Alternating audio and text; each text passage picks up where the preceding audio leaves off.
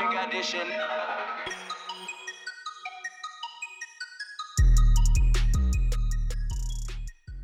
Olá, criptofãs. Nós decidimos criar um conjunto de roupas, hoodies e t-shirts relacionados com o universo das criptomoedas como uma forma de vocês conseguirem apoiar o podcast Bitcoin Talks. É só irem ao site da editora Self e procurarem pela categoria de vestuário.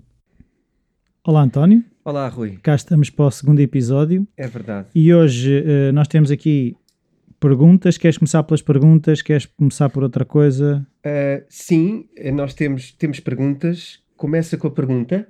Se calhar faço já a agenda do episódio. Se calhar pode vamos ser, sim. inovar, dar Sim. aqui um profissionalismo à coisa. Um sumário. Então, vamos ter aqui a pergunta do ouvinte. Depois temos um, um passar rápido por notícias da semana. Depois vamos entrar no tema do dia, que está relacionado com essa pergunta, que são os ETFs. E depois gostava de partilhar uma surpresa no final do, do episódio, mas Ah, deixamos que tu já tinhas referido na surpresa no último episódio. Sim, sim. Vamos saber o que é. Vamos saber no final. Ok. Portanto, mantenham-se atentos até ao fim. e vamos lá então dar a voz aqui a um ouvinte que nos mandou um simpático e-mail durante a semana. Ok, então, já agora aproveito já para lembrar as pessoas que queiram enviar e-mails, nós estamos disponíveis, como podem ver, a pessoa mandou o e-mail e vamos já responder a uma das perguntas. É assim, o Pedro, que é o nosso ouvinte, faz várias perguntas. Hoje decidimos que vamos responder a uma que está mais relacionada com o tema do dia, como tu estavas a dizer. Sim, sim. Até porque as perguntas dele são, são um bocado mais profundas do, do, que, do que uma pergunta de ocasião e são perguntas que exigem explicações maiores. Ahm, eh, diria que vão ocupar até se calhar uma boa parte do episódio, mas são perguntas com muito, com muito valor e portanto nós vamos até guardá-las para poder ah, fazer mais à frente conforme falemos de temas que têm a ver com isso. Ok. Ok? E por isso é, daí a divisão. Ok, o Pedro, que já ouve o nosso podcast eh, nos últimos seis meses e que à espera de mais. Pronto, e feliz do nosso regresso, não é? Ah, a questão que, estava relacionada com o tema é de saber ah, o que é que nós achamos da ideia de um ETF, se seria ideal sair um que trate com futuros com Bitcoin física ou se nos devemos manter com um ETF só com empresas que trabalham ou tenham um BTC nos seus registros. Valkyrie Bitcoin Strategies ETF a meu ver, uma espécie de S&P 500 Bitcoin Holders ETF. Certo? Eu, eu perdi-me no meio de tanta coisa, espero É. que tu consigas explicar. Sim, eu, eu vou responder parcialmente à pergunta Certo. e depois voltamos ao desenvolvimento do tema dos, dos ETFs, ok? Um, em, em relação à, àquilo que está em causa nos ETFs é, uh, até agora, os ETFs, e, e atenção, fazer aqui uma separação, já existem ETFs de Bitcoin há uma data de tempo. Imagina que há uma pessoa que cai neste episódio. Consegues rapidamente explicar um que é um ETF? Sim, isso faz parte do nosso, do, do nosso caminho aqui de, de explicação. Uh, ETF eh, são as siglas de Exchange, ai, desculpa, Excha- Exchange Traded Fund, um, que basicamente é uma simplificação de um ativo. Uh, imagina, as, as bolsas quando começaram, começaram por um, trocar uh, bens básicos, Certo. ok? Consegues dar uma ideia do que é que será para ti um bem básico, por exemplo? O ouro, a prata, milho, Sim. Laranjas, batata. uh, batata, madeira, uh, tudo isto são matérias-primas, portanto, matérias básicas, uh, que não, não estão industrializadas. O que é que acontece? Pela necessidade de lhes fixar um preço, foi necessário criar-lhes um mercado para terem um valor uniforme, que seja mais uh, facilmente perceptível. E ao querer valorizar isso, criou-se o problema de, ok, tu valorizas um, um- há, há um mercado, portanto há, um- há um, há um, um responsável que vai armazenar esse produto, por exemplo, eu, conto, eu compro umas toneladas de laranjas, não é? Guardo as laranjas e vendo laranjas a um, a determinado preço. Aqui tu tens eh, duas noções associadas. Uma, a da durabilidade desse bem e outra, da armazenagem do bem.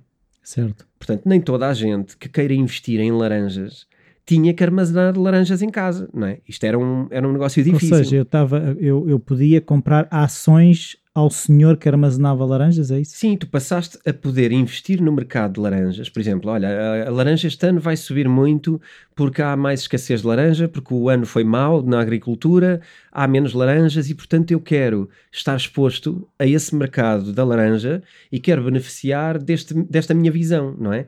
Eu percepciono que no futuro, dentro de uns meses, a laranja vai ser escassa, o valor da laranja vai subir então eu baseio-me no meu privilégio de informação ou de pensamento e, e invisto em laranjas para poder vendê-las agora a seguir quando houver uma escassez de laranja.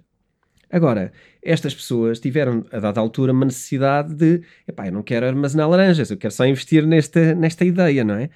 Uh, e então passou a existir um, um fundo que basicamente representa esse ativo, mas que não tens esse ativo em mão. Tu tens uma unidade, uh, antigamente um título, que seria um papel ou algo representativo disso, uh, e que dizia que tu eras proprietário de X De uma toneladas. tonelada de laranja. Sim, e que poderias vendê-las um, nesse, nesse mercado, não é? Portanto, o- eu podia não ter um centímetro de terra. Eu comprava uma tonelada de laranjas a um produtor, sim, é? É aqui que entra, eh, e aqui eu, eu, eu peço desculpa se isto está a baralhar um bocadinho, porque aqui entra a, a noção de, de ETF pode ser diretamente eh, um, a este ativo ou pode ser um conjunto de ativos. Ok. Ok? Vamos complicar agora. Eu ter Um, participação na tonelada de laranjas em vez de ter a tonelada. Não, não, tu tens uma participação por tu vou dar um salto agora para o futuro, ok? Tu tens uma participação, por exemplo, eh, num conjunto de ativos que pode ser, por exemplo, eh, laranjas, bananas ou não sei o quê, ou por exemplo, citrinos, nananã. Ok. Estás a ver? Ou, por exemplo, a agricultura do, de uma zona geográfica. Ou, por exemplo, agora um salto ainda mais para a frente, um conjunto de ações das tecnológicas do Nasdaq, ok? Que é um conjunto selecionado. Ou todo o Nasdaq num índice, ok? Como se comprasses uma ação de tudo, ou aquilo distribuído pelo valor total que está incluído no Nasdaq. Isso acaba por ser uma defesa qualquer, porque se calhar não sobem todos ou não descem todos, eu estou mais protegido, é isso? O objetivo Sim. de- Quando tu investes num índice através de um ETF, o que tu estás a dizer é: epá, eu eh, estar aqui a comprar meia ação da Tesla, meia ação de, de- da Microsoft, mais uma da Google, mais não sei o quê, esta mistura e este processo sai-te muito caro para comprar quantias tão pequenas. eh, é extremamente disperso. Tu às tantas não sabes bem que quantidade é que queres escolher de cada uma, porque tens de perceber o que é que, estás- o que, é que queres estar exposto. Quanto a cada. E tens que andar a acompanhar individualmente. E não é? tens que individualmente ir fazer essas compras todas no mercado. Isso tem comissões grandes, isso tem eh, uma, uma liquidez baixa, porque tu depois, quando queres vender, não vendes uma, uma unidade de tudo o que tens, vendes, tens que escolher qual é que vais vender e quanto de cada. Ou seja, isto causa eh, aqui alguma complexidade, quando na verdade o que tu queres estar exposto, se calhar, é a uma média de um índice. eh, como por exemplo um índice muito popular que é o Plus 500, por exemplo, ou o S&P 500, desculpa. Um, o S&P 500 são as 500 empresas ma- com maiores cotações uh, e, esta, e esta, um, este conjunto de 500 empresas uh, constantemente é atualizado, entram umas, saem outras e, e tu dizes, por exemplo, eu quero estar exp- exposto a isto porque isto- este índice tem-se comportado muito bem nos últimos anos. Isso é quase tipo como temos cá o PSI 20, coisas desse Sim, sim, sim, sim. Por exemplo, estás exposto ao, ao PSI 20, sim. E aí estás exposto ao mercado todo nacional, da Bolsa de Lisboa, por exemplo. Um, o que é que O ETF Bitcoin, o que é que encaixa então? Pronto, que- primeiro aqui, o, o ETF, esta é a explicação do ETF. O ETF hum, é normalmente, representa um índice, mas na verdade permite ter liquidez, permite ter esta facilidade de compras e vendas e, e- e introduz aqui um, um personagem no meio que é um, um market maker, que é uma pessoa que vai comprar, tu, tu pedes aquele conjunto, não é? Uh, de ações, imagina, essa pessoa vai comprar as ações ao mercado spot, portanto ao mercado normal, e vem-te vendê-las ao investidor, mas o investidor não quer saber a dificuldade ou a não dificuldade, a liquidez ou a não liquidez, ele É. quer ter aquilo. Take my money. Sim, é, take my money, eu quero este, este produto final, este índice. E a pessoa tem que ir fazer o índice e entregar-te o índice. É como se fosse uma, uma pequena fábrica de assemblement, de montagem. Um, pronto, portanto, o ETF é um, um- é um instrumento financeiro, ok? Que eh, também tem algumas vantagens em termos, eh, não só a liquidez de poderes comprar e vender com facilidade, mas também tens uma vantagem de ehm, regulamentações ehm, estão ao abrigo do controlo eh, normal do mercado tradicional, portanto é um mercado à partida que tu confias e é regulado.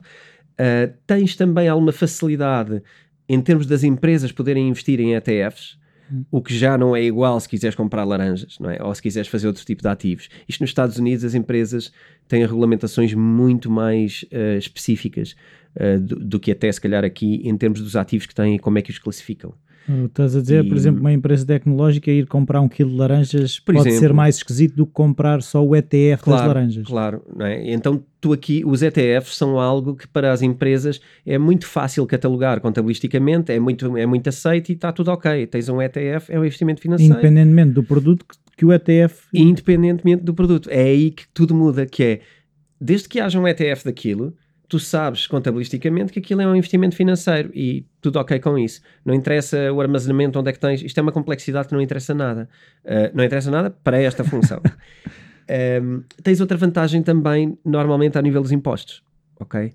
Uh, dadas as tributações feitas aos ETFs, uh, ah, que, que, são um benefício nos Estados Unidos. Não me perguntes até que ponto, nem em que percentagens, porque eu não, não domino a fiscalidade americana e também não acho que seja o caso aqui, até por causa da Bitcoin ser algo totalmente uh, diferentemente tributável em Portugal e nos Estados Unidos. Portanto, não tem nada a ver. Um, o que é que acontece? Existe há muito tempo uh, a vontade de criar ETFs para, para a Bitcoin. Uh, depois podemos pensar a vontade de quem e porquê. Pois e, era isso que eu queria perguntas. perceber. a questão é, uma coisa que quase diria que muita gente não sabe é há uma data de ETFs de, de, de Bitcoin, ok? Já, há, há, mais de 50, creio eu. Então porquê é que agora é assunto? A questão é o primeiro a ser cotado na bolsa do, do, do S&P 500. New York Stock Exchange. Ah, okay. É o primeiro que vai não ser é aquilo cotado. que o Pedro estava a perguntar, não? É, é. Vais ter um na New York, New York Stock Exchange, que é ProShares, e vais ter outro, em princípio, também esta semana, cotado na, no Nasdaq, ok? Sim. Que é o Valkyrie. Uh, são dois ETFs que têm por base a mesma ideia. Eu já explico o que é que é uma ideia por trás de um ETF. Um, não sei se agora consigo dar o salto para trás e ir falar das notícias da semana, porque nós já estamos tanto dentro do tema, se calhar precisamos de complicar aqui o ETF até ao limite. Não, é assim, eu, eu acho que há, a minha cabeça está a levantar uma data de questões. É, eu, eu consigo perceber que uma empresa que negocia em placas gráficas ou em serviços de limpeza não queira ter uma tonelada de laranjas. Agora, em relação à Bitcoin, qual é que é a vantagem de um ETF de Bitcoin? Ok. Uh, em relação à Bitcoin, eu acho que não é nenhuma. Pronto. E isto podemos fechar o episódio. uh, Repara, a Bitcoin não tem qualquer interesse em ter qualquer tipo de ligação com o mercado tradicional. Nenhuma. Se os princípios de criação foram um bocadinho sair de, do mercado tradicional, proteger-se, não é? Se tu fores ler um, os motivos pelos quais nasceu a Bitcoin e aquilo para o que ela foi criada, o interesse em ter um ETF é zero. Aliás, é menos 5. Porque um ETF, e eu falarei disso um bocadinho mais à frente, é, é é uma grande facada uh, na, na, na, na, imunidade da Bitcoin ao mercado tradicional, ao mercado do Wall Street, ok? Vamos Isto falar aqui é, do Wall Street pois como é, bancos, Pois é, porque agora, agora, agora estavas a dizer, estou a perceber, ou seja, a partir do momento em que ele começa a ser julgado, não é? nas bolsas tradicionais, esse jogo vai alterar as regras do jogo que a Bitcoin criou. Sim. Sim, a vários níveis. E, e, vais ver que isto vai ficar bem grave à medida que formos falando, grave nesse ponto de, de, do quão é deturpado o princípio da, da Bitcoin ao fazermos isto. Uh, quando... Mas isto parece quase propositado, visto agora, se, se, existir uma teoria da conspiração... Sim. Epá. Eu acho que nem é uma questão de teoria da conspiração, eu acho que é de cara. é, é, é, óbvio que é esse o objetivo. Uma tentativa de controle. De regulamentação, Sim. mas repara, a regulamentação e o controlo é bem argumentado do lado do SEC, portanto, da, da, da entidade uh, americana que tem a responsabilidade uh, de regular isto e que regula esta, estas cotações e que aprova, e que aprova os ETFs ou não, e que aliás tem recusado todos. É, C, é uma CMVM americana? É, é mais ou menos uma CMVM americana, é não governamental. Ah. É, é, uma entidade que tem a responsabilidade sobre um, sobre os, os mercados de, de câmbio. Portanto, exchange, pronto, nós chamamos câmbio, mas isto não é exatamente câmbio. uh, porque implica mais coisas, mas, mas eles regulam aquilo que é aprovado em termos de ETFs ou não. Eles, na verdade, eles são Securities and Exchange Commission. Portanto, uh, não só de exchange, mas também de securities. E securities é, é o que isto é. Uh, este ETF é uma security. A Bitcoin é aquilo que eles não conseguem catalogar e que por isso é que também não conseguem regulamentar. Até hoje o SEC nunca regulamentou a Bitcoin para nada, porque não consegue catalogá-la como uma security, nem como uma ação, mas também não consegue como uma moeda e também não consegue como um sistema operativo ou como um, um, um pedaço de, de, de, software. Portanto, na verdade, a, Bitcoin é difícil uh, de catalogar e continua sem estar catalogada e, como eu digo no livro, uh, não está catalogada e não precisa. Porque para o que, para o que visa fazer, certo. não precisa de ajuda para aquilo que está a, a fazer.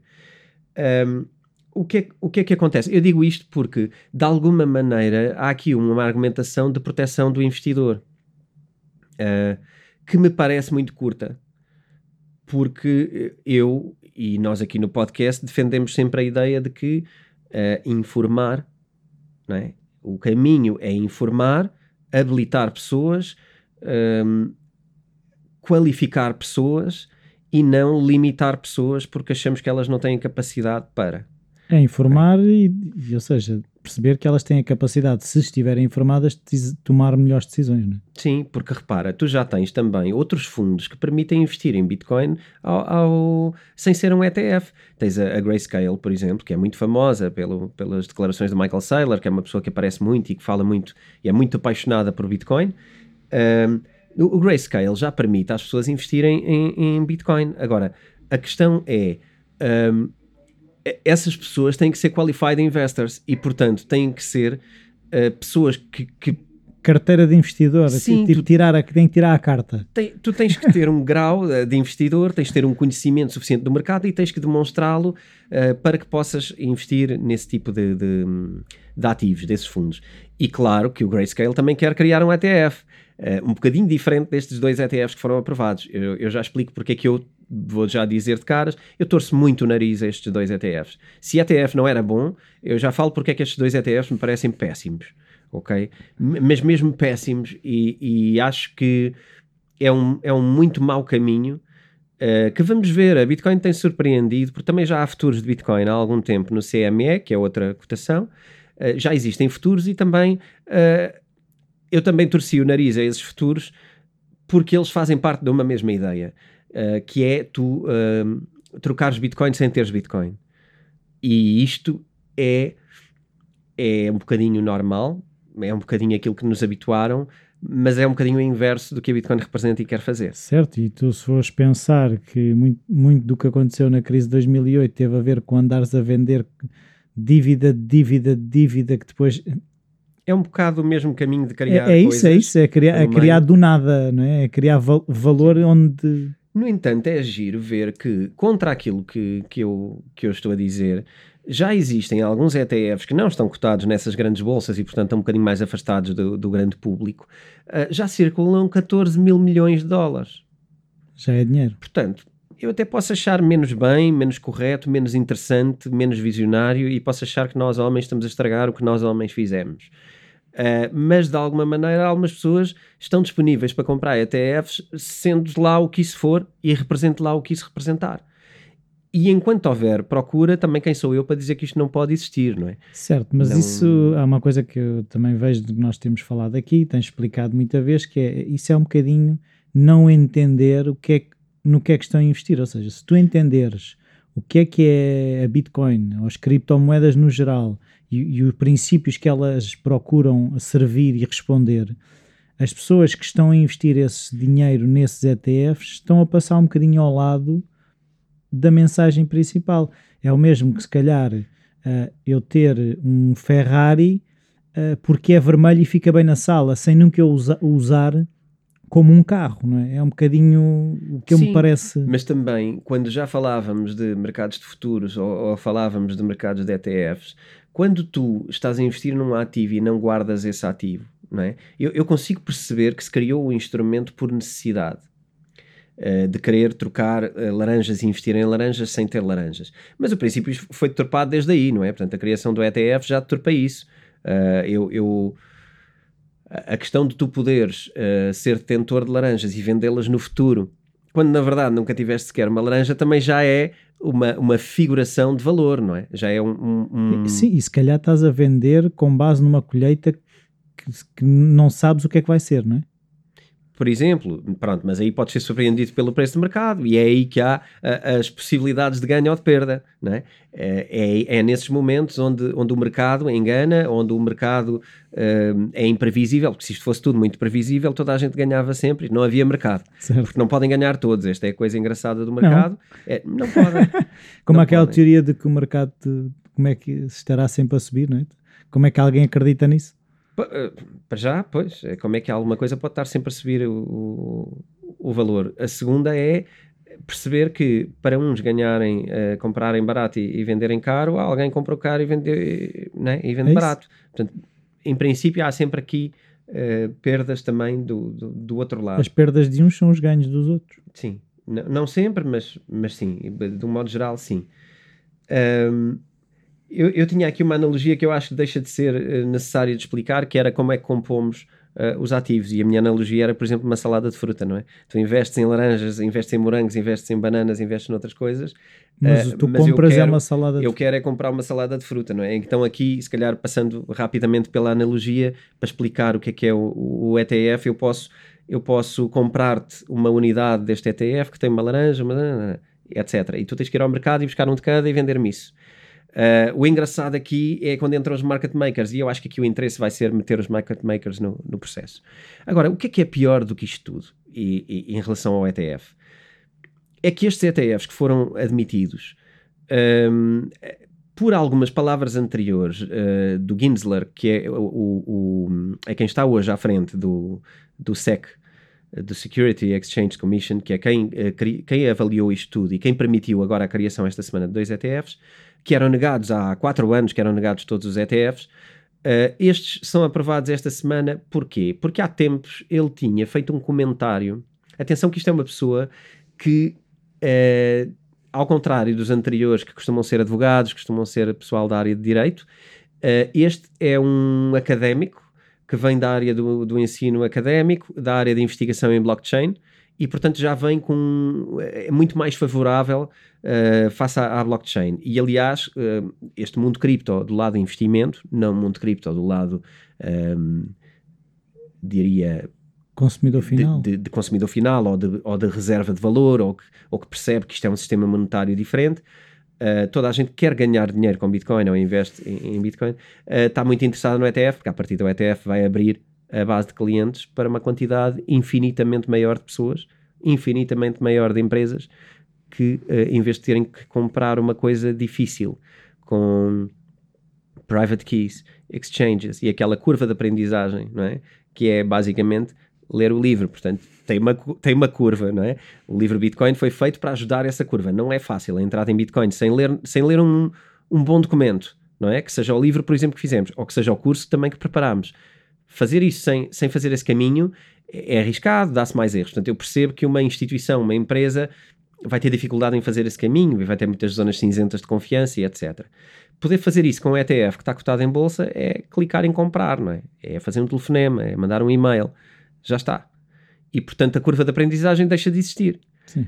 No entanto, introduziu aqui um middleman no processo e vai comprar uma coisa que tem pouco a ver com a, com a realidade. Mas o lado atrativo é claramente o lado do valor nós vamos provavelmente ver uma entrada uh, violentamente maior uh, de, de, compradores, não é? Certo, mas há, é há uma coisa que eu estava a ouvir e estava aqui a, a pensar que é eu sou daquelas pessoas e eu acredito que haja muitas como eu que começaram a investir no, na, nas criptomoedas até ao momento em que uh, antes das criptomoedas não investiam em ações, não investiam em ETFs, não investiam em nada. Uhum. Até que ponto é que essas pessoas que vão estar a entrar agora são as pessoas que já estão no mercado das ações ou são as pessoas que querem entrar nas criptos e não sabem como, não querem ler os livros, não querem fazer os cursos, não querem pesquisar. Porque eu, eu não estou a ver que se calhar que se isso vá disparar assim, a não ser essa facilidade, como tu estavas a referir, para uma empresa em que aquilo entra no, nas, nas contas de forma mais simples? É assim, uh, no, isto é tudo figurativo, não é? Eu não tenho estatísticas disto e ninguém tem, é difícil saber. Sim, eu estou a falar verdades. de experiência, não estou sim, a falar sim, de sim. números. A percepção uh, que eu tenho uh, dos anos que tenho andado aqui e que tenho lido sobre a matéria, uh, tu tens aqui vários tipos de compradores, tens aqui vários tipos de participantes no mercado. Uh, começar pelos mais antigos, talvez, não é? As pessoas que entraram pela tecnologia, ehm, pelo, pelo lado mais geek da coisa, uma nova criptomoeda, uma coisa alternativa.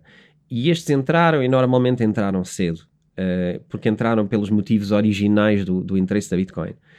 Tens depois os que entraram a ouvir dizer que há aí uma coisa que está a dar dinheiro, deixa-me lá ler mais e tal, saber mais, ou o amigo ensina, e entraram tens depois uh, aqueles que no mercado tradicional já investiam e que vêm cá ali um ativo ao lado e que normalmente são muito desconfiados relativamente a esse ativo. Uh, as pessoas que, que fazem trading, vamos dizer assim, ou que vivem mais ativamente nos investimentos, gostam muito de confiar nos bancos, porque os bancos, na verdade, são o circuito que eles conhecem. E, portanto, para eles, investimento está ligado àquilo. E, e então a segurança que os bancos dão com esta regulamentação toda e com toda esta forma, dá-lhes um, uma previsão mais segura do jogo, sentem-se mais seguros uh, haver uma coisa ao lado que de repente se diz que compete e que ganha e que é melhor e que dá mais rentabilidade é um bocado irritante. Num é? ecossistema que eles já conhecem melhor. Sim, e, e, não deixa de ser irritante porque tens um fulano a ganhar uh, eh, 5 mil por cento em Bitcoin e eles estão a tentar ganhar ali 3, uh, 15, 20, uh, se forem bons, podem 15, 20, podem fazer essa maluqueira de conseguir anualmente uh, 15%, mas depois tem ao lado um fulano que ganhou 5 mil por cento em dois meses e isto é um bocado irritante é tão irritante que a maioria deles o que fazem é começar a perceber e pá, eu tenho que perceber isto, porque de facto, se é para ganhar com volatilidade, está ali um instrumento muito melhor para ter volatilidade, não é? Se eu já tenho um perfil de risco, claro. é igual. Claro, aí é, é, bom é perceber que o risco é completamente diferente, que a volatilidade é completamente diferente, portanto tem uma curva de aprendizagem também para essas pessoas. Não é, uh, não é tão não é tão fácil como para quem entrou mais cedo e quem percebe verdadeiramente a Bitcoin pelos seus motivos que uh, interpreta e está nela de uma forma diferente. Okay? Quem entra pela volatilidade uh, tem mais dores porque procura nela características diferentes. Okay. E normalmente são dolorosas, que são estas volatilidades e esta imprevisibilidade, porque o mercado tradicional funciona melhor com as notícias uh, e, com, e com os acontecimentos mundiais do que a Bitcoin, que funciona com coisas completamente imprevisíveis. Tweets do e, Elon Musk. Eh, por exemplo, até isso, não é? Até isso funciona. E portanto é difícil um, encaixar isso. Mas tens um, um, tipo de investidor, e esta é a grande uh, questão: tens um tipo de investidor que, que, começou a entrar no último ano e tal, uh, que é o investidor. Quer dizer, poderá estar para trás, como é óbvio, como investidor, mas oficialmente tu começaste a ver notícias de grandes empresas publicamente a dizerem que compraram criptomoedas uh, no último ano e tal, ano e meio, por aí, principalmente no, nos últimos oito meses. E isto é uma grande mudança. Repara que a grande mudança não é só a popularidade que elas trazem, é também a quantidade de dinheiro que elas injetam de uma vez, não é? Sim. Não, não vão buscar o porquinho mielheiro para comprar as a, primeiras criptos. A Tesla experimentou no início deste ano fazer uma compra e está tá a sentir o que é que sente em relação à Bitcoin, está a pensar o que é que sente em relação à Bitcoin e comprou 1,5 mil milhões. Portanto, isto quando estas empresas entram, o, o, o, partindo do princípio que a Bitcoin tem, que é a escassez, quando entram, isto só pode ir para um lado, não é? Que aumentas a procura. Se ficarem, que é uma procura tão forte que mesmo que haja uma pressão de venda de quem comprou a 5 e a 10 mil venda, a velocidade de subida é, tende a ser muito alta. Um, daí os nossos comentários em junho ou julho que pá, eu só via motivos bullish para isto estar a subir e estava a descer. E foi giro fechar assim a quarta temporada e agora abrir ao contrário a quinta, com aquilo que tínhamos previsto em junho, estar a acontecer agora. Um, mas lá está, estás a ver, não é linear, não é linear, não acontece no momento que tu esperas que aconteça, uh, acontece depois por outros momentos. E esta subida que está a acontecer agora está muito associada a esta questão da SEC e dos ETFs, porque é a direito, e aqui é preciso ver, a maioria das pessoas não vai à profundidade uh, perceber se o ETF é bom ou mau. Pensa só, uh, vai, é seguro. Vai... Não, sabes que isto é tudo muito. Uh, Manda-se uma boca e o outro repete e repete e repete, e de repente aquilo é uma verdade e ninguém sabe porquê. Sim. E, e de repente é verdade que os ETFs são a melhor coisa para a Bitcoin e que isto, quando for ETFs, é que ela sobe de valor. Quando, na verdade, em termos de valor intrínseco, provavelmente desce. Vai perder valor. Não é? Mas, mas vamos, uh, vamos cair neste engodo e vamos dizer que vai subir e está a subir, uh, e é por causa dos ETFs, não há aqui grande dúvida. Vamos ver o que é que acontece agora com a aprovação deles, se há um desânimo ou se isto continua a escalar porque de repente há uma pressão. Uh, agora, a pedrada que eu era para mandar há pouco e não mandei tem a ver com uma coisa mais engraçada, que é o, o, as laranjas, o ETF das laranjas, é baseado em alguém que comprou as laranjas. Mas o ETF de Bitcoin que vai ser lançado pela ProShares, que se vai chamar Bito, é o primeiro. Bito? Bito. Uh, esse é baseado em futuros sobre a Bitcoin. Uou! Isso é um novelo. Isto é um novelo. Isto é um completo novelo. E agora, porquê? Quem é, agora, a questão é: quem é que vai comprar isso? Eu acho que a grande maioria. Pois, o que assusta um bocadinho, não é? Porque isso vai validar esse tipo de abordagem. Porque se tu estás a lançar uma coisa que para nós, tu percebes do assunto, eu sou um curioso, não é? Uh, Parece-me que não é grande coisa. Se de repente o mercado valida aquilo que não é grande coisa, como não, isto é muito bom, porque estão a ver, isto, isto ainda agora foi lançado e já está não sei aonde. A conversa é exatamente a do. Não, isto agora é a sério. Uh, agora é regulamentado. Uh, isto é baseado em futuros porque os futuros são regulamentados. Ninguém se pergunta do. Então, para que é que estão todos a investir sobre uma coisa que não é regulamentada? Sim, no fundo estão. Então, eles querem investir numa coisa não regulamentada. O que é que fazem? Inventam, criam uma regulamentação para investir numa coisa não regulamentada. Criam um ativo não conectado a essa coisa mas que se comporta como essa coisa. Mas pois eu agora de repente disseste conectado, mas como é que está conectado? Não está. Ah, ok. O ETF não está conectado a Bitcoin real. Ninguém, em vez de haver aqueles ETFs que foram propostos há anos atrás, foram todos uh, partindo do pressuposto que tu, empresa que quer vender o ETF, tens que comprar Bitcoin, deter Bitcoin de uma maneira segura, uh, provar a posse dessa Bitcoin e depois sim providenciar um ETF. Mas isso foi tudo recusado porque tu, tu tens é que ter futuros de Bitcoin que não são Bitcoin, ok? Que são só o atrativo financeiro. Quanto mais pantanoso, melhor. Sim, porque repara, assim, até, é, até escrevi aqui. Isto é assustador. Até escrevi a brincadeira, porque assim repara, o passo lógico é o SEC uh, atira para a frente o, o, outra organização que é o CFTC, ok? E o CFTC, esses sim, regulam a CME. E a CME ah, tem futuros. Isso faz lembrar aquelas comissões de inquérito que houve aqui há uns tempos sobre a fundação, que é dona da fundação, que é dona da empresa que gera a fundação.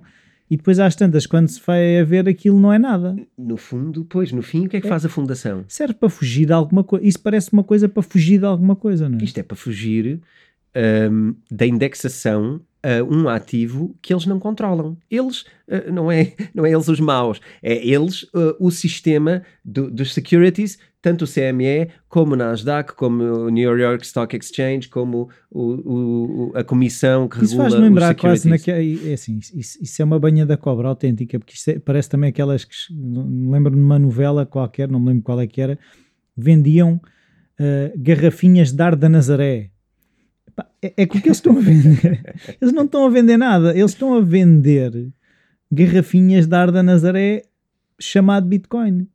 E, mas olha, que é pior, isso são os futuros. Porque depois há alguém que te vende um token de uma garrafinha, nem tens a garrafinha já.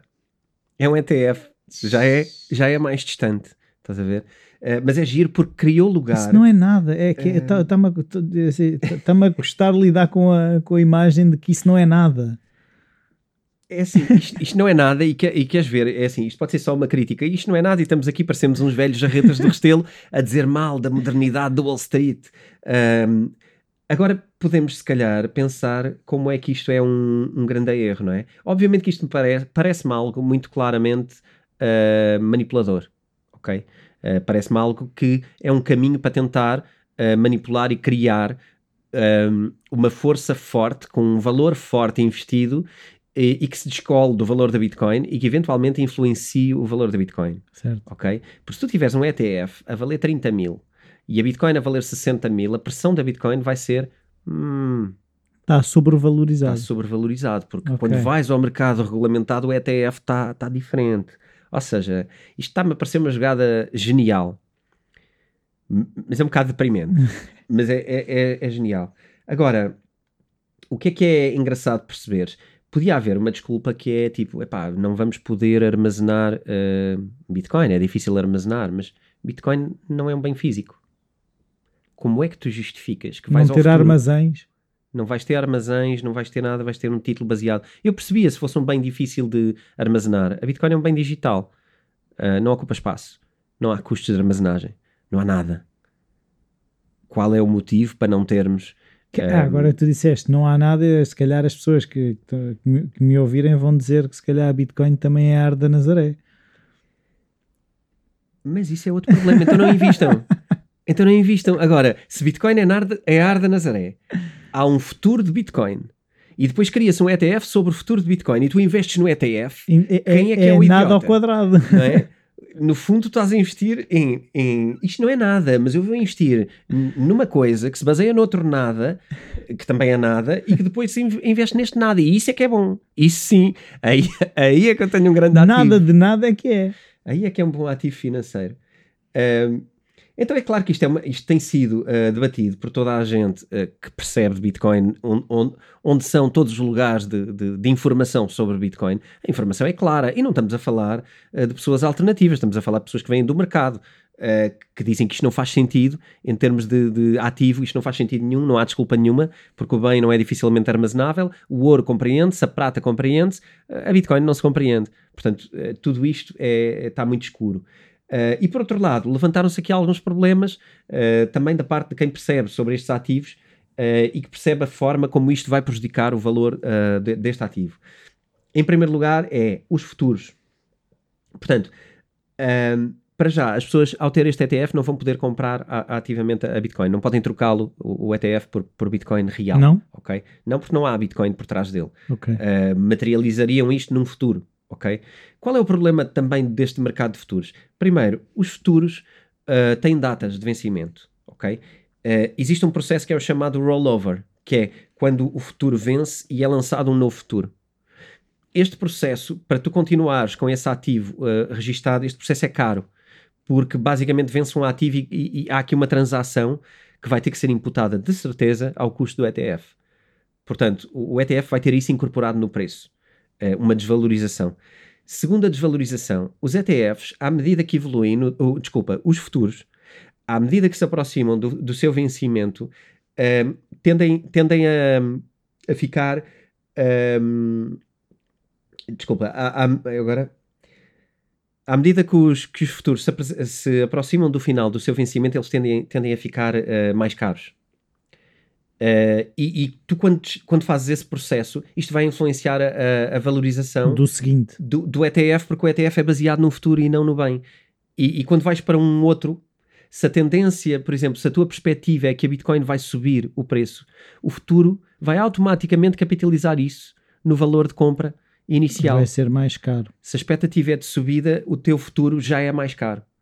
Portanto, tu tens aqui uma data de saltos incongruentes mas, mas ele nunca chega, ou seja, se eu ando sempre no futuro, eu nunca chego a acertar o preço. Não, porque tu não tens esse ativo, não é? Tu, tu tens um ETF, tu não tens um futuro. Para, para teres esse comportamento, tens que investir no futuro diretamente. Aqui no ETF é uma continuidade de rollovers de futuros. Portanto, é um, é um bocadinho uma média de, daquilo que os futuros se vão comportar em bolsa. E tu vais seguir a cotação deles que não é exatamente igual à cotação da, da Bitcoin. Ainda que o futuro faça uma mimificação, não é? De, uma imitação do, do preço da Bitcoin, ele não é exatamente igual. Um, então, quando... peraí, a, a ver se eu consigo mesmo entender isto. O que é que me impede, a mim, criar um ETF de um banco. Imagina, de um, de um banco de madeira. Não estou a falar de um banco.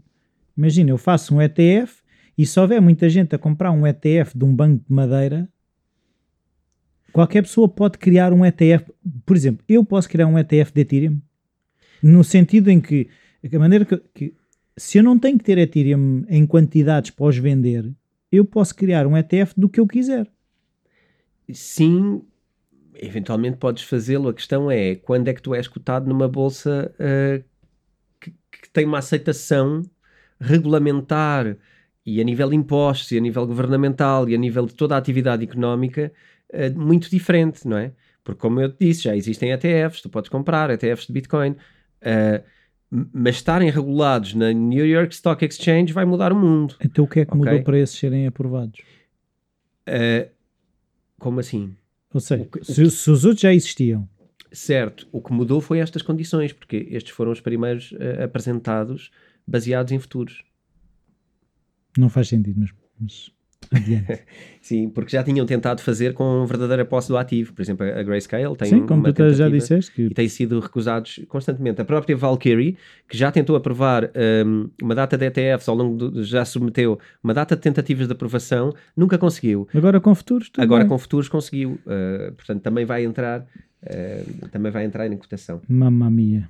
Uh, e há aqui uma parte onde esta, esta coisa, quem quiser investigar um bocadinho sobre este comportamento eh, complexo uh, dos futuros, ele é descrito como contango, ok? Contango. Contango. C-O-N-T-A-N-G-O. Portanto, dê uma pesquisa sobre isso de para con, perceber... De, con, con de ser uh, uma vigarice. Uh, não sei se é essa a analogia. Con artist é um vigarista. Podia ser. Podia ser. Não sei se vem daí, confesso. É uma confesso dança não, de vigaristas. Não investiguei o tema. É um con tango. Simplesmente é um tema, é uma expressão sempre mencionada quando, quando se fala disto. A, a, questão é que à partida há aqui um momento onde se perde dinheiro, não é? E não faz muito sentido uh, o, o, ETF ser baseado numa coisa que quando é contínua tende, tende a, a perder dinheiro. é, um, é um bocado estranho. Uh, e eu não acredito que seja isto que faça sentido nós querermos como consumidores ou como investidores, mas a verdade é que é assim que está montado este mercado. E, e eu acho que isto não é um caso único. Se tu fores investigar a própria forma como muitas outras coisas são feitas nestes mercados, também vais encontrar as mesmas dificuldades. Aqui, o, o curioso, acho eu, para falar num podcast que está relacionado com criptomoedas e com investimentos uh, e liberdades financeiras e etc., Uh, o que eu acho que é importante é contrastar como é que tudo isto não faz sentido e porque é que faz sentido pensar da, da maneira que pensamos. Não é? uh, certo, certo. Acho que é por causa disso. Um, a explicação da ProShares relativamente a isto é que há muitos exchanges e o mercado dos exchanges também não é muito claro, a cotação da Bitcoin também não é igual entre todos, e isto é, isto é verdade. Uh, e depois isto é um processo muito complicado para as pessoas. Eu conheço muita gente que uh, num mês aprendeu muita coisa sobre Bitcoin, tá, tá, já tem Bitcoin, e se é para ter e estar exposto ao risco da Bitcoin, eu, eu, não acho que a curva seja tão difícil como isso, e portanto eu não vejo aqui justificação também nenhuma para, para isto. Mas claro, cada um uh, protege a sua dama, não é? E basicamente é isto. Portanto, temos uma cadeia de nonsense uh, para basear. Agora, notícias se calhar antes das notícias, hum. o que é que é a pergunta de toda a gente? Está bem, oh, António, eh, estás aqui há uma data de tempo a falar sobre isto, mas o preço vai subir ou vai descer? O valor da Bitcoin vai subir ou vai descer? É assim, segundo a lógica normal, se irá subir. Segundo a lógica normal, tenderá a subir, não é? Aqui, antes de falar de subir ou descer, eh, há uma coisa que eu acho que é importante e que me parece que poderá acontecer, que é uma redução da volatilidade. Uh, porque tu vais estar a apostar um, ehm, com volumes grandes de, de, de, dinheiro, de entrada de capital, num ativo que é de certa maneira regulamentador. Ele é, ele é uma média de coisas. E isso vai tender a estabilizar o preço. E se isto contar para o preço da Bitcoin, vamos ver o que é que vai acontecer, mas se isto influenciar o preço da verdadeira Bitcoin, uh, vai tender a estabilizá-lo, porque vai ser um, uma, mão na, uma mão na consciência, vamos dizer assim, um, um, mais um número para tu olhares e porque vives no FOMO, não é? Que é como vive muita gente, uh, vives no FOMO e olhas para aquele número e aquele número vai ser uma referência para, para algumas coisas. E portanto, eu diria que tende a reduzir a volatilidade. Por outro lado, uh, vai permitir a entrada dos investidores institucionais a direito, porque é só mais uma ação, não é? como se fosse mais uma ação, instrumento financeiro facílimo de trocar e comprar e vender. Um, e é esta coisa da, da, descomplicação, de não teres que criar contas em exchanges, etc. Pá, que imagina, tu numa empresa isto é muito complicado, não é? Pois, e segundo essa lógica, eu estava a pensar de, tu estás a dizer que se são as grandes empresas ou empresas a entrar, andarão menos na dança de venda e compra, compra e vende, não é? À partida, como tu próprio dizias também, a própria Tesla, quando investiu, deixou as coisas. Não é investir hoje, olhar para aquilo à venda amanhã, não é? Não é, não é os pequenos traders todos a comportarem-se da mesma maneira, é muito mais empresas com estratégias de, de prazos diferentes. Por defeito, a estratégia de uma empresa é mais longa do que, do que uma estratégia pessoal. Nem que seja os quarters, né? os trimestres. Sim, e, e, tu não investes neste, acho eu, nestes ativos sem uma visão de longo prazo, porque acho que é essa a visão de toda a gente que investe em Bitcoin, não é? É porque acha que no futuro vai valer muito mais do que vale hoje. Eh, ainda que possa andar a fazer pequenos trades por, um, se calhar por, por, emoção mais do que por outra coisa, a verdade é que a mente tem que estar no longo prazo, porque senão não, não tem ali nada. E as empresas são, por defeito, são, são mais capazes de, de segurar coisas em longo prazo, não é? Não, não são tão voláteis a...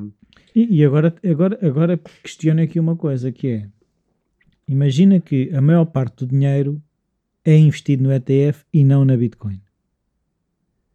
Uh, que o volume do, o volume, ETF o volume de ETFs ultrapassa o volume, o volume de, de, Bitcoin. O que é que isso irá fazer à Bitcoin? Eu diria que essa é a manobra que eu chamo de manipulação. Pois. Porque à partida vai ser um valor uh, que, vai, que, vai, conseguir de alguma maneira manipular uh, o valor da Bitcoin.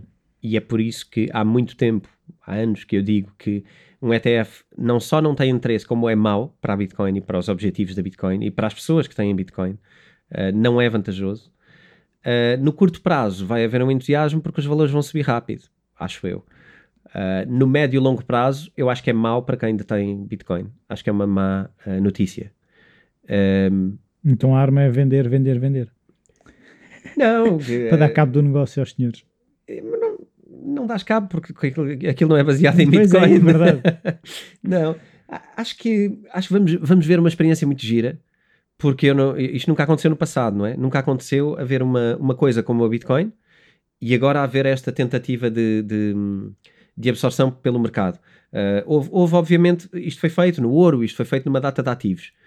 Uh, mas não foi feito com nenhum ativo que, cuja agenda fosse rivalizar com o poder destes ativos. E, portanto, vamos ver no fim, uh, no fim, ou, ou, vamos ver no médio prazo, o que é que, que, é que começa a acontecer. Mas eu acho que não é muito interessante. Acho que não é muito interessante. Acho que é só mais um ativo um, aqui a poluir o esclarecimento das pessoas. Porque é que alguém quer ter um EFT uh, sobre Bitcoin? Não, não me faz muito sentido. Um, mas enfim, isto fica para para a conclusão de cada cabeça sim. e não digo que eu um dia não pudesse comprar algum ETF de Bitcoin porque tenho algum tipo de interesse por questões de liquidez ou porque sim, quer dizer, qualquer pessoa que compre Bitcoin não quer dizer que eu esteja contra. Quero só dizer a forma como isto está montado é muito pouco é muito pouco baseado em valor intrínseco, ok? E eu acho que isso traz algum perigo um, e portanto acho que é isso que devemos, que devemos alertar. Este episódio é patrocinado pela editora Self, onde podem encontrar livros sobre como investir, day trading e o livro do António, Bitcoin. Os ouvintes do Bitcoin Talks têm um desconto extra de 15% em todo o site. Basta irem a www.vidaself.com e usar o código Bitcoin Talks. Repito, basta irem a vidaself.com e usar o código Bitcoin Talks. Um, então vamos às notícias da semana. E então? Para além desta, não é? Esta sim. Um, vamos às notícias. A Coinbase um, vai ter uma nova plataforma de, de, de negociação, mas neste, neste momento vai ser de, de NTFs. Desculpa, de NFTs. Agora estou com o ETF na cabeça e sai-me um NTF. Vai, vai ter uma plataforma de negociação de NFTs. Ok. okay? Uh, Mas é como hoje em dia já o Coinbase, Coinbase Pro, passa a haver o Coinbase NFT, é isso? Exatamente. E acho que é mesmo esse o nome. Uh, e, e, portanto, nada de estranho aqui, nada de anormal, simplesmente a Coinbase a aproveitar para uh, a sua base de clientes, não é? Uma, já tem uma base de clientes enorme, já tem um nome enorme neste mercado de criptomoedas e está a aproveitar uma das outras uh, um, valências das criptomoedas, uh, que são os NFTs. Portanto, já, já tivemos um episódio isso, sobre isto. Pois, mas isso se calhar também é uma forma de regulamentar não, não digo regulamentar em termos oficiais a questão dos NFTs que nós também comentámos no último episódio, penso eu, uhum. a questão de que às tantas é NFTs que não valem nada, mas que valem muito, e até que ponto é que a entrada do Coinbase não, não trará alguma e, como é quer dizer, legitimidade maior à questão dos NFTs? Eu acho que vais poder, poder continuar sempre a criar NFTs com valor ou sem valor, mas quantos mais grandes players entrarem em mercados destes, Uh, serão mais críticos, é isso que eu estou a dizer. Sim. Será mais fácil destrinçar o que é que é fajuto e o que é que é honesto. Sim, quer dizer, eu diria que tu podes na mesma vender o NFT que te der na cabeça. Agora, é uma questão de maturidade, não é? Se calhar é isso que tu estás a, a ver no, no big picture. À medida que tu tens grandes players nisto, grandes obras, grandes coisas com valor, vão ter um tipo de protagonismo coisas totalmente inócuas e que não têm grande interesse vão começar a ficar mais para trás, não é? Como acontece com tudo o que é arte também. Claro. É igual ao, ao mercado da arte.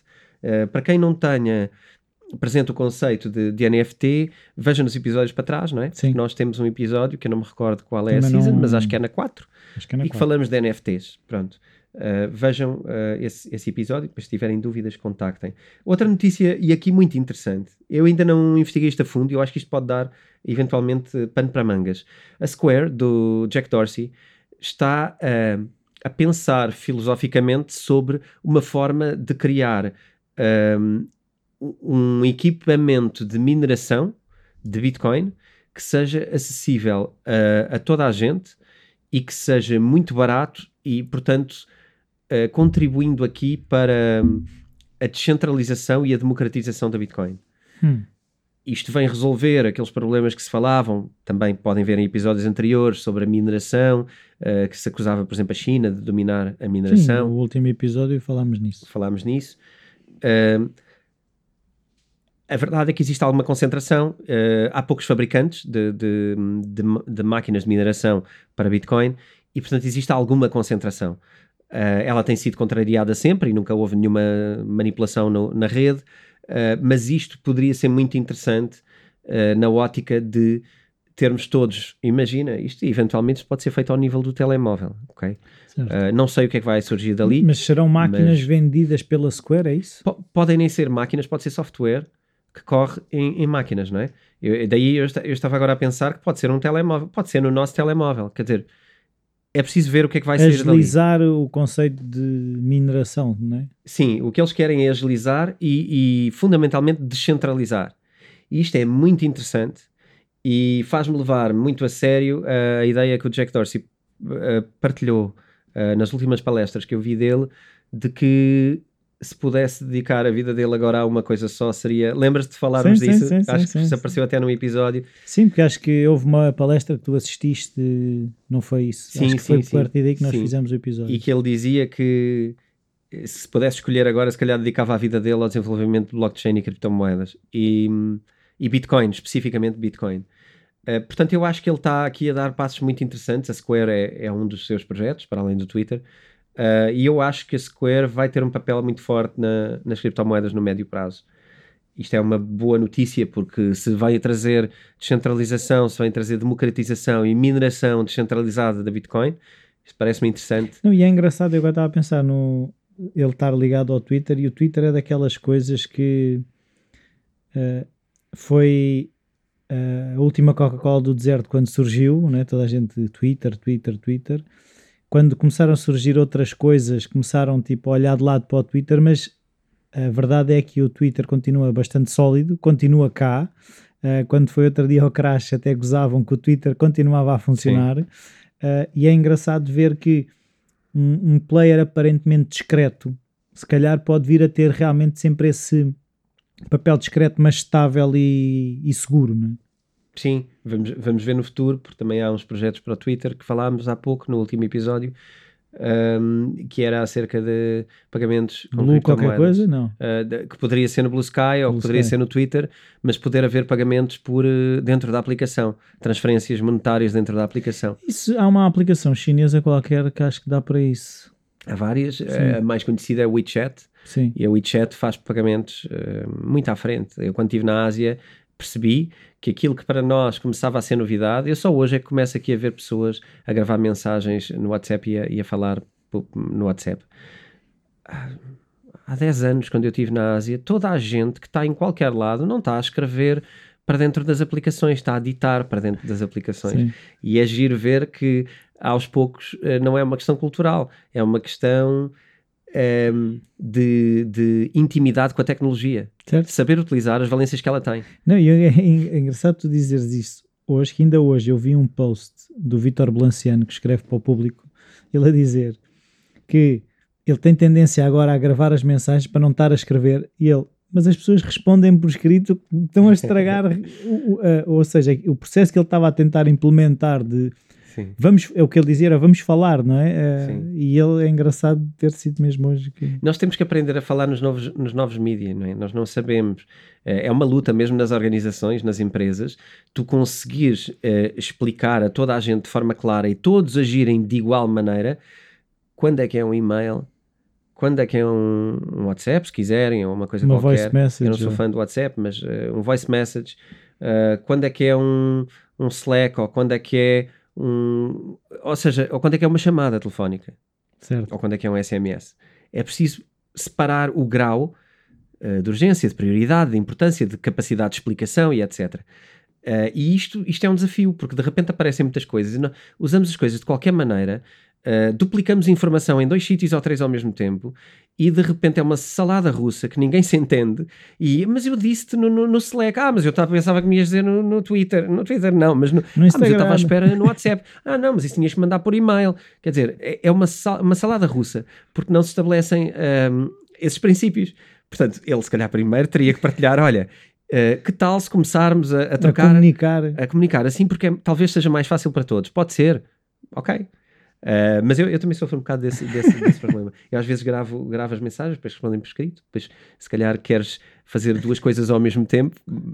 e- Não, e- há várias razões. repente, hum, Imagina, se tu estiveres num sítio público, quando tu estás a escrever, ninguém está a assistir ou ouvir o que tu estás a escrever. Sim, Se estiveres a dizer a mensagem, mais facilmente ouvem e percebem o que é que tu estás a dizer. sim, sim, sim, é verdade. Ainda que haja fones, e eu cada vez uso, uso mais fones para. Não, mas o que eu estou a dizer é, mas quando tu etc. estás a fazer Ah, a a, falar, a mensagem, falar. a pessoa Ok. que estiver ao teu lado que não tem nada a ver com o assunto vai ouvir. Certo, certo, sim. E aí é uma questão de privacidade, ou, ou tens lugar ou não tens, então tens que escrever.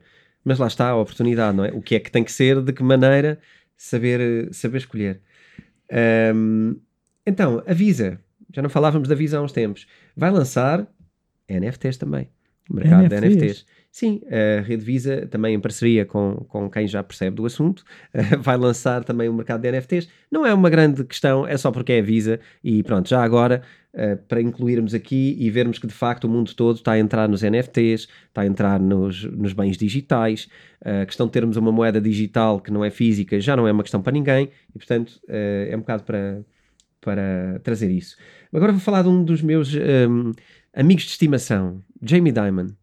Uh, eu falo dele no quem. livro, falava dele em 2018, uh, desde a primeira edição do livro que eu falo, que eu falo dele, como CEO da, da JP Morgan, como um, uma das pessoas que sempre fez o thumbs down, é? que sempre disse mal da Bitcoin. É engraçado que quando ele desenvolveu a moeda da JP Morgan aqui há tempos atrás, estava a dizer bem da Bitcoin. E podemos ver as declarações do ano passado e, e, e há dois anos. Uh, no entanto, agora lembrou-se, um, vamos fingir que não sabemos porquê, uh, de dizer mal outra vez da Bitcoin. E então diz exatamente a mesma frase. É engraçado, é fazer copy-paste e ver 2017, 2021. E pegar nas duas são iguais. Então é, a Bitcoin não tem valor. Vale zero, portanto, não, não tem qualquer valor.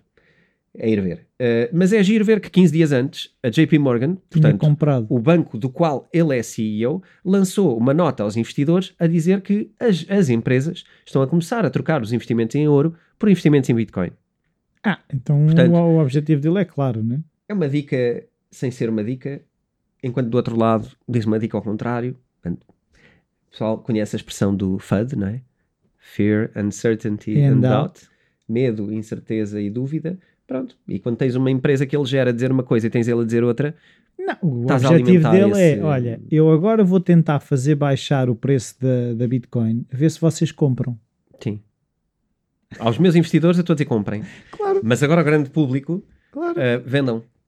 claro. certo? Vendam para baixar o preço para aqueles que eu quero que detenham, comprem. Pronto.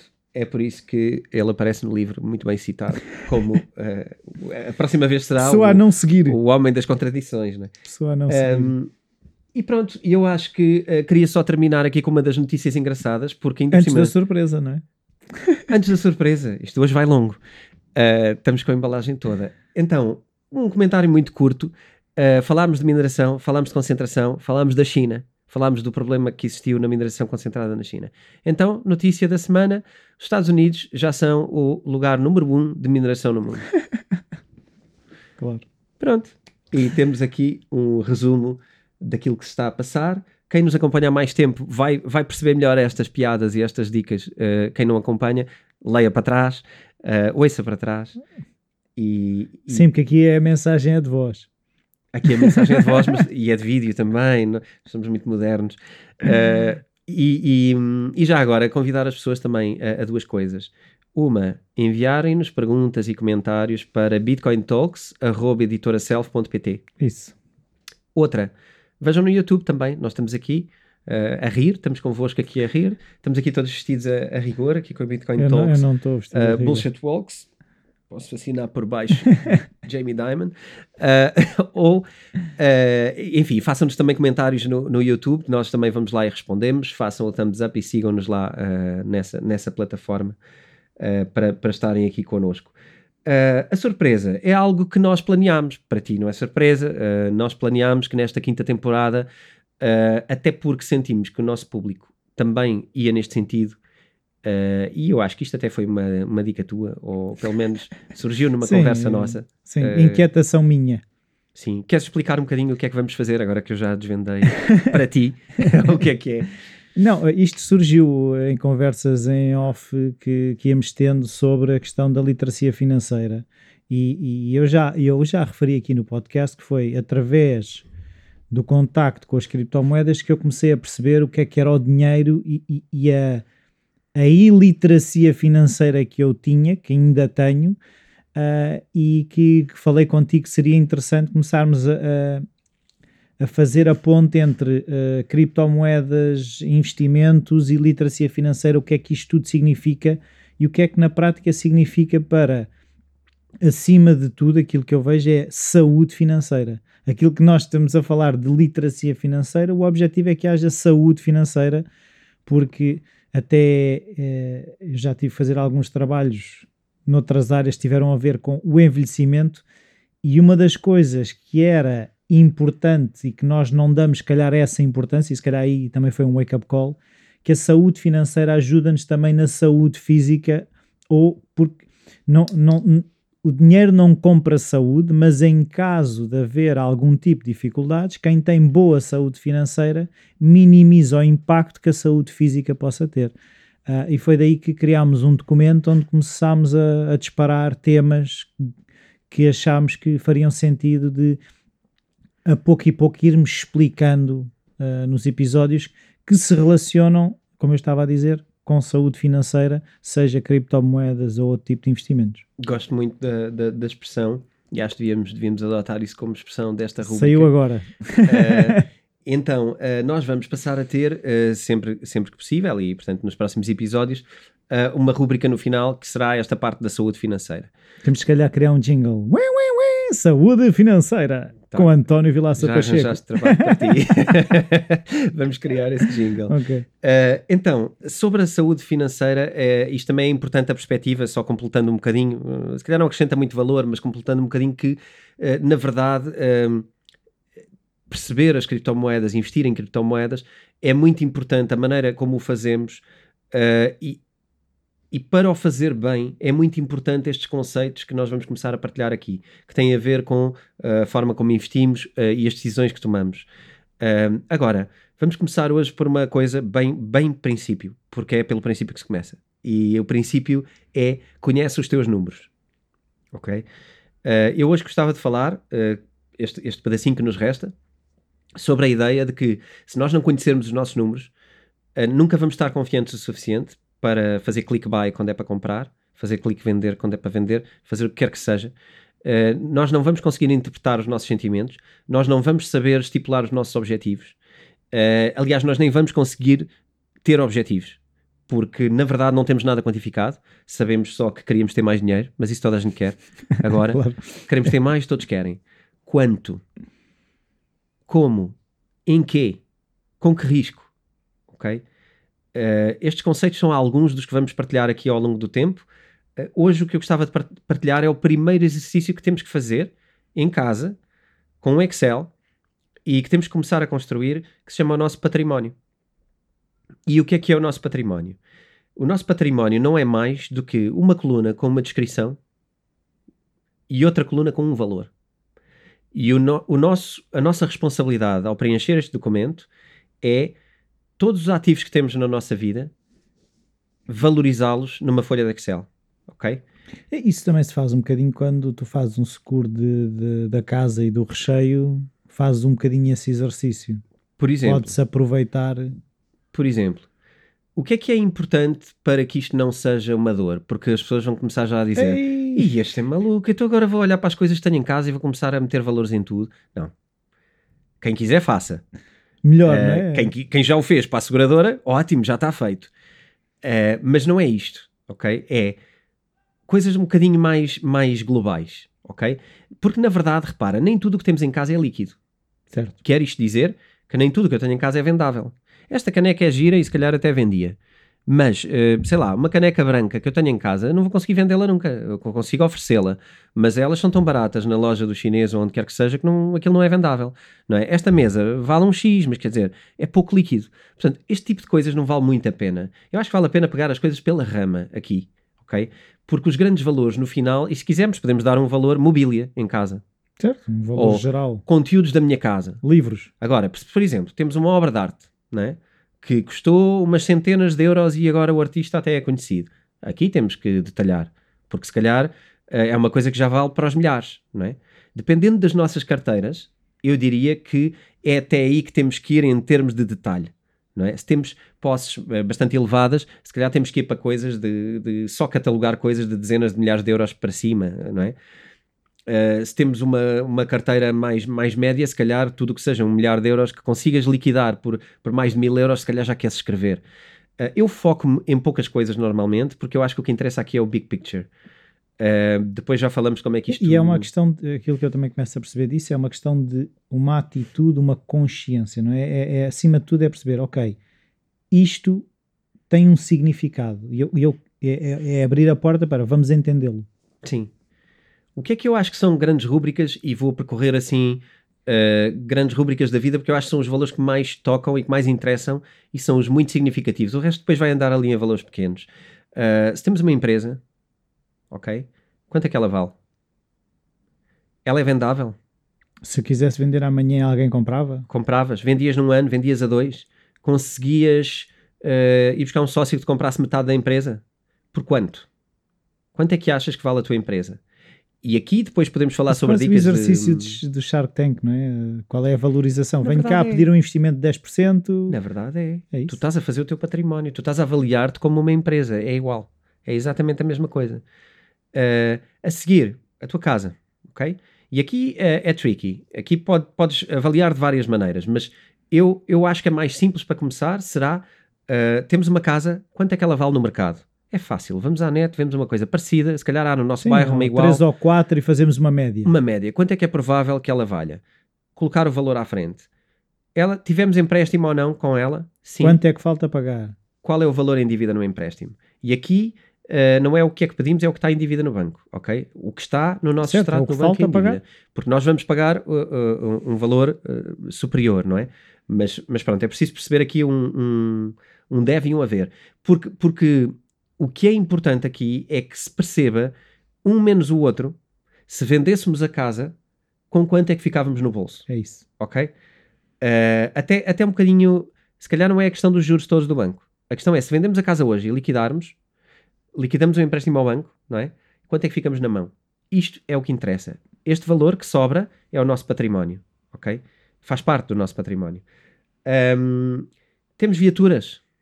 Quanto é que valem hoje? Não é o que pagámos por elas, não é o que estamos a pagar no leasing, não é o que estamos a pagar onde quer que é seja. o mesmo exercício que fizemos com a casa. É a mesma coisa com a casa. Se vendermos hoje, quanto é que nos dão no uh, site da internet, cujo nome eu não quero fazer publicidade, mas quanto é que nos dão nesses sites? Um carro igual, ok? Subtraindo da, da, da dívida, porque depois teríamos que a liquidar.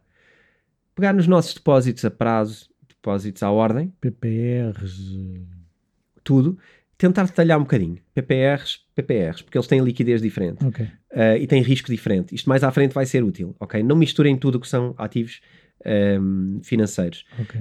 Depósitos à ordem é uma coisa, depósitos a prazo é outra coisa, uh, PPRs é outra coisa.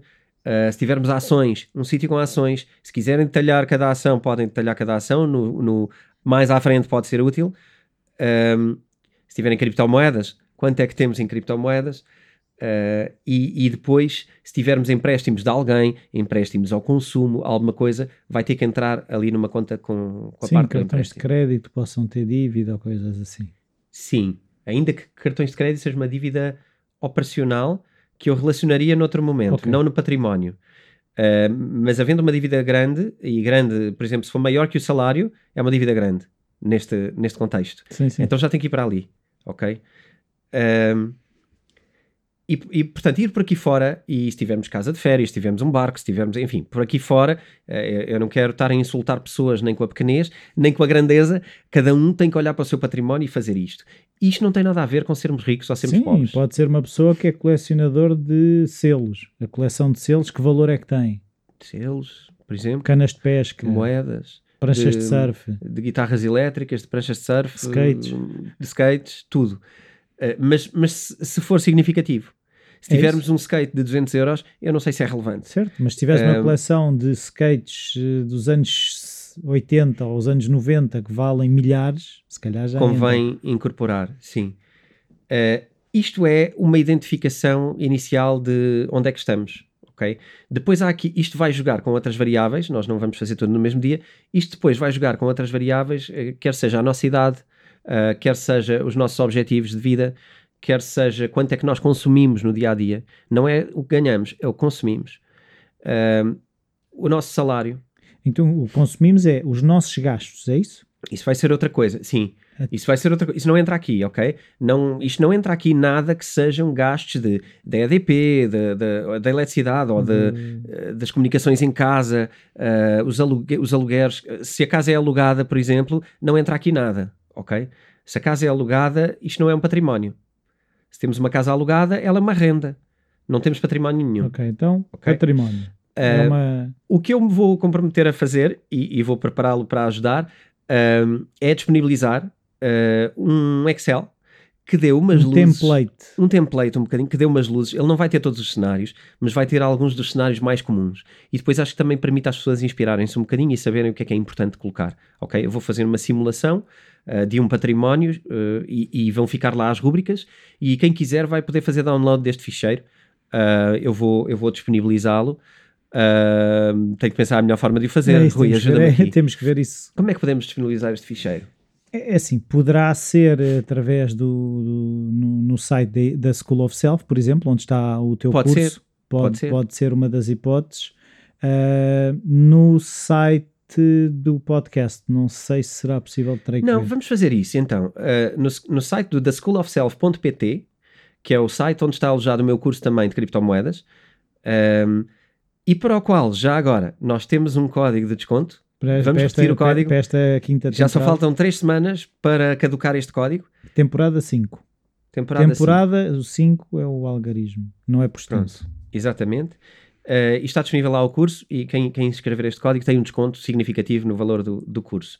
Uh, nós vamos disponibilizar gratuitamente o ficheiro sozinho, numa folha à parte, de património, uh, e que quem quiser vai lá e faz download deste Excel. Quem quiser, constrói o seu próprio Excel.